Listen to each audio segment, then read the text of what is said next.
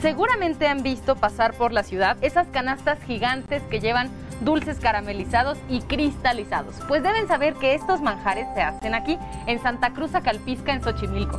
Y no tienen idea de lo dedicado y laborioso que es el proceso.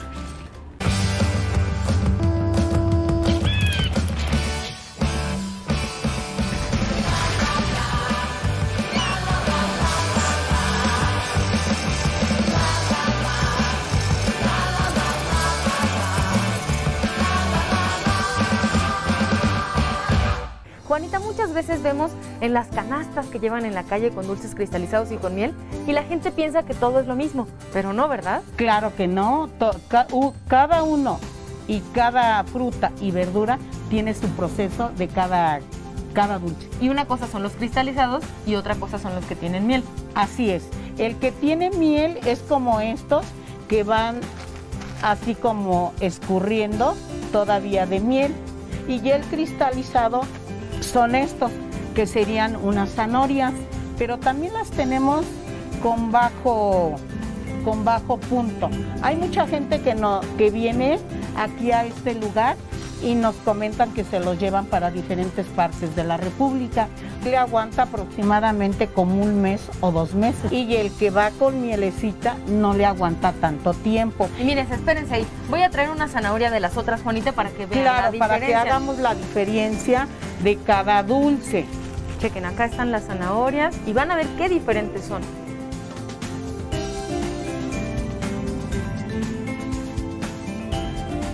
Está, pegajosa, ¿eh? Miren. Sí, porque el punto es Ajá. otro. Y cuando usted nos dice que, que es un punto diferente, ¿a qué se refiere con eso? Es la consistencia que les va a dar. El que está así está fresco. Este es porque va a viajar y es para que no se les vaya a echar a perder. Y además otra cosa es que es diferente. Este es más suave y ese es más durito. Oigan, me encontré con Alicia, que desde dónde creen que viene hasta acá Xochimilco para comprar estos dulces. Desde la Balbuena.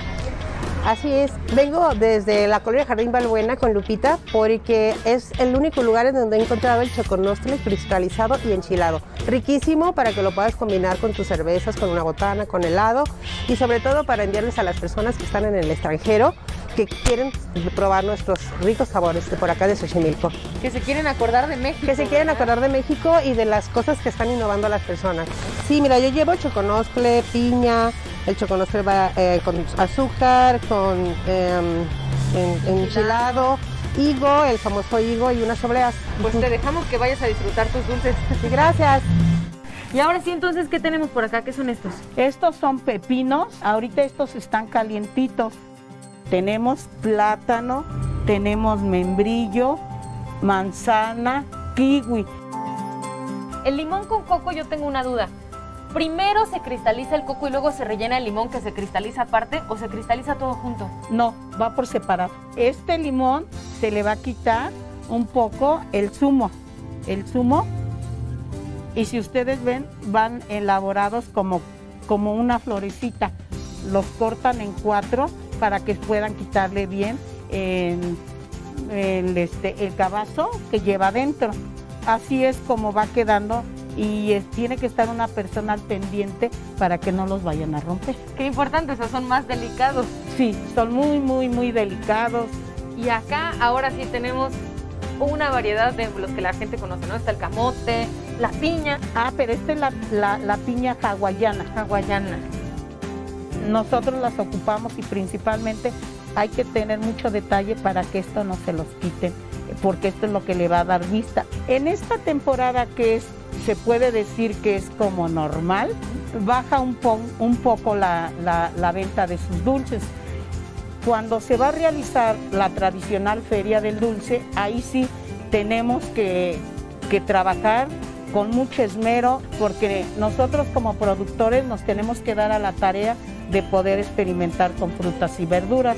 Año con año se innovan los dulces, los chiles, pero no nada más estos, ¿eh? hacemos los de los este el pimiento, hacemos el este el Serrano. cuaresmeño, Ah, el cuaresmeño, cuaresmeño, ah. el cuaresmeño, el jalapeño. Tenemos que innovar cada que se eh, eh, experimenta con una fruta o una verdura, le hacemos una estrellita y es el que se está eh, estrenando. estrenando. Y ahí innovamos eh, la berenjena, innovamos la cebolla, el jitomate. ¿Y a poco eso sí? Yo nunca me lo hubiera imaginado, Juanita. Como que yo pensaba, bueno, el chilacayote, la calabaza, el camote, pero ¿a poco la cebolla? La cebolla también, la cebolla está riquísima, esa se acompaña con unas carnes asadas. Incluso hay chefs que nos las han este, solicitado para darle un toque a sus comidas ellos también. ¿Quiénes son los que más le compran así como grandes cantidades de este tipo de dulces? Pues los que más consumen el dulce son los canasteros. Los canasteros son los que van y andan por, por la Ciudad de México. Ellos vienen acá y arreglan su canastita y les colocan el tradicional china. Esto ya es moderno porque en otro tiempo eh, se adornaba la canasta con puras hojas de higo. Cuando ustedes vean una canasta por la Ciudad de México, no se les vaya a olvidar que son del pueblo de Santa Cruz Acalpisca. No se nos va a olvidar. De hecho, aquí hasta tenemos algunas canastas, ¿verdad? Para que quien llegue y quiere llenar su canasta, aquí también encuentra las canastas. Así es, aquí va a poder encontrar toda una gran variedad de dulces. Y a mí, me, a mí en particular me gustaría que mi hijo siguiera adelante con esta bonita tradición porque ha costado muchísimo trabajo. Imagínense qué tan importante es continuar la tradición que Ale, que estaba estudiando medicina, dejó la carrera para poder continuar haciendo dulces cristalizados y llevar el nombre de Santa Cruz a todos los paladares. Así es, a él lo veía con su bata de, de medicina cargando una canasta, porque él cargó muchas veces una canasta, iba con la mochila y su uniforme. Y llegaba a la facultad y el maestro le decía que le compraran. De ahí él pudo acabar la carrera. Ese es el motivo por el cual a nosotros nos orgullece como, como originarios del pueblo de Santa Cruz, que el cargar una canasta para nosotros es un orgullo. Juanita, creo que es momento de que yo vaya con Ale para que me enseñe un poquito de esto que usted me está comentando. ¿Cuál es el proceso que hace que el cristalizado sea tan laborioso y tan especial? Así es, pues los invitamos para que vayan a, a la parte principal, que es de donde van a salir los dulces. Gracias, Juanita. A sus órdenes.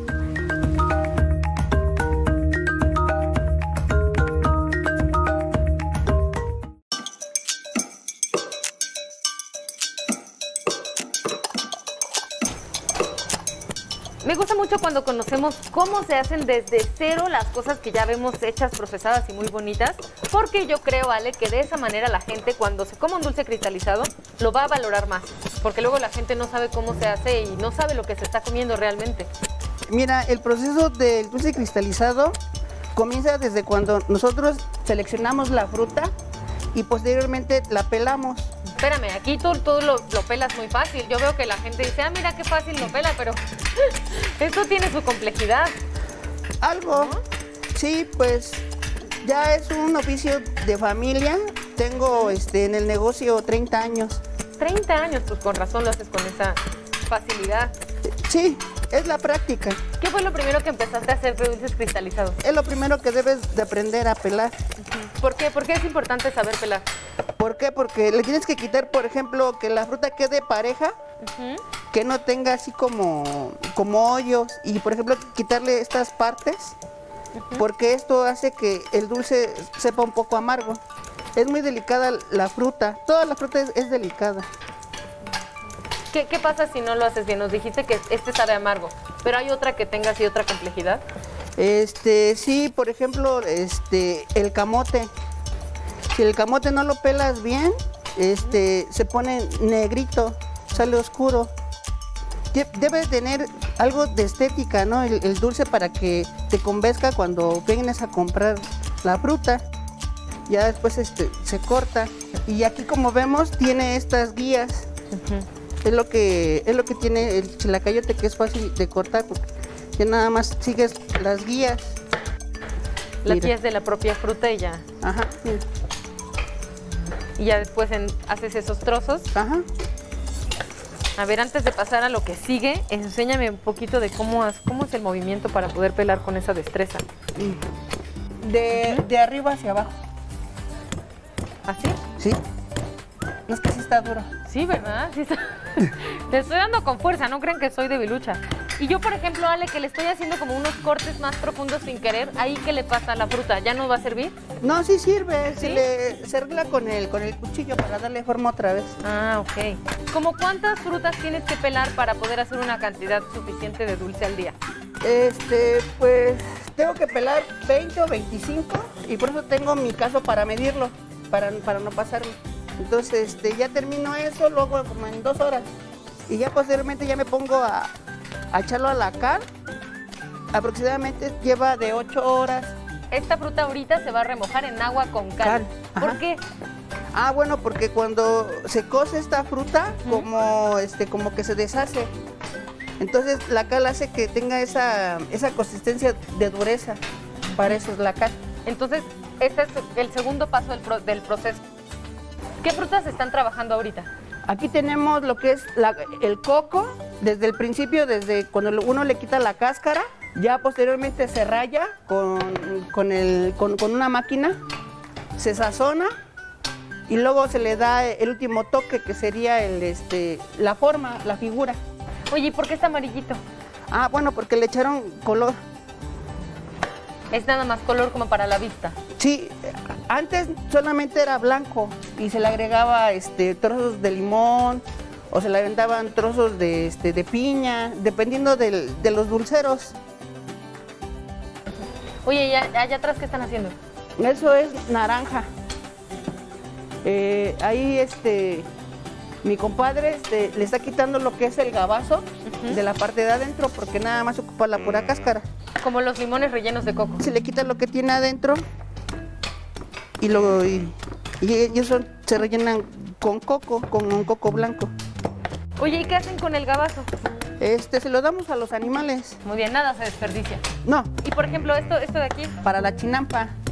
Sir- Sirve como composta. Bueno, ya que tú acabaste, vámonos a los casos, porque si no yo me voy a quedar aquí todo el día. Detrás de nosotros están los casos en los fogones. Queríamos acercarnos más para platicar junto a ellos, pero la verdad es que está muy fuerte el calor. Los casos están entre 4 o 5 horas dependiendo de la fruta y ya posteriormente se tienen que dejar que, que repose.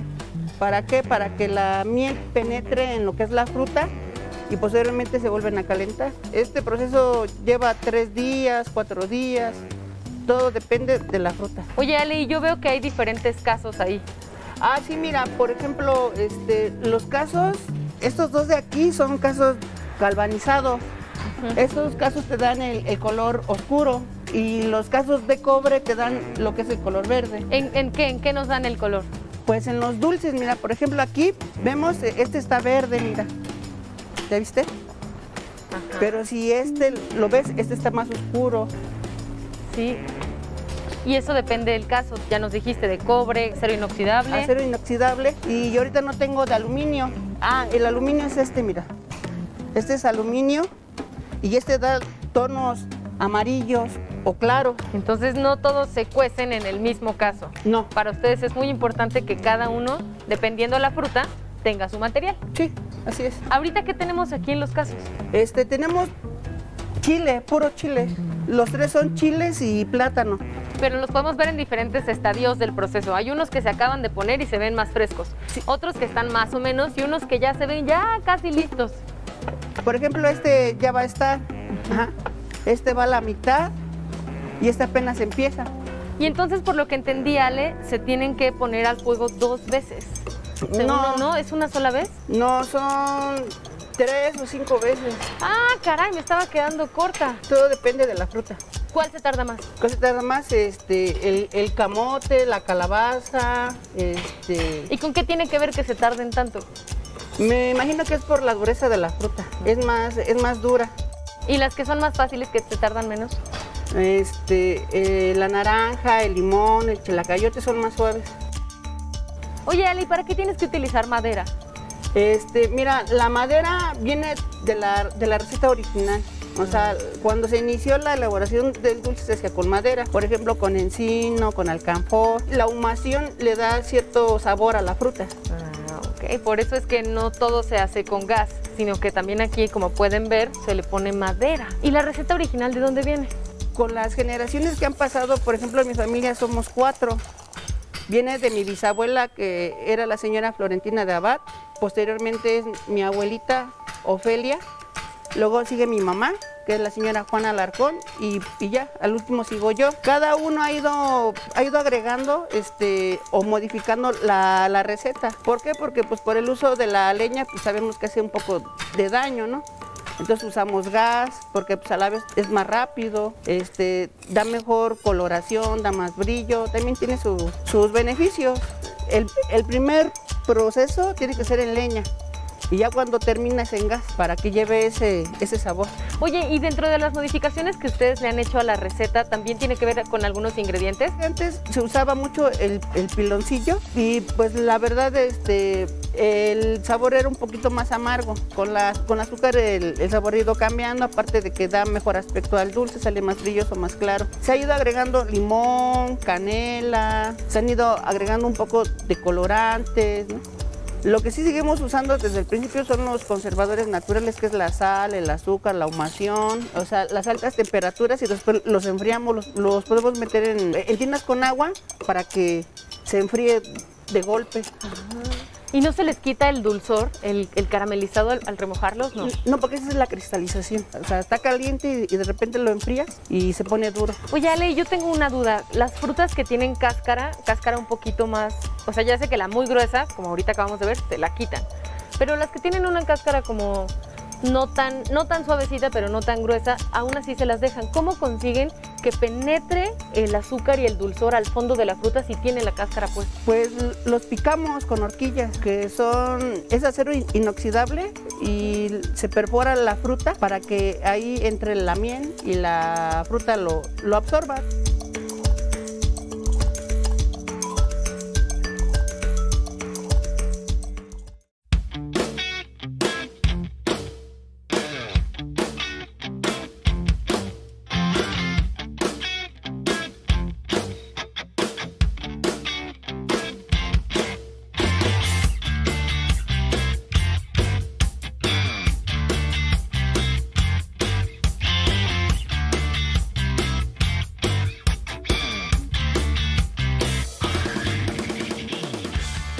Comentaba, por ejemplo, la señora Juanita, han hecho también algunos cambios en el proceso para mejorarlo, para hacerlo más fácil para ustedes, quizás más rápido, y que es muy distinto a como lo hacía tu abuela en los tiempos de la revolución. En, en esos tiempos, cuando mi bisabuela este, se dedicaba a lo que era el, el dulce, solamente habían pocas frutas en el, en el pueblo, porque Santa Cruz, bueno, se caracteriza porque es un pueblo chinampero.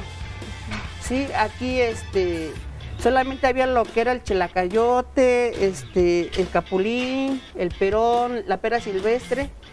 Y algunas de esas pues ya no existen, ¿no? Solamente existe el chelacayote, la calabaza, este, se ha ido agregando lo que fue el camote, este, el nopal, la piña y así, varias frutas.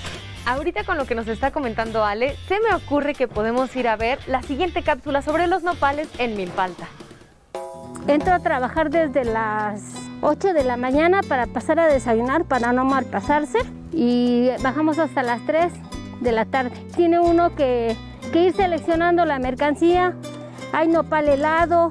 Implica mucho trabajo venir a cortar nopales. Se, se selecciona por grande, mediano y cambray. Por ejemplo, no puede ir usted cortando mediano y no puede usted ir cortando este grande, o sea, porque la gente pues no le gusta, sino que le gusta seleccionada la mercancía. Entonces ya de una vez así llega usted al mercado, al acopio de, de, este, de Villa Milpalta, ya llega usted, pero ya va seleccionada la mercancía. Aquí vendo nopales. Producimos los nopales en el campo y los venimos a vender. Nosotros los vendemos limpios. Hay quienes entregan solamente o los venden con espina, pero nosotros los limpiamos para vender.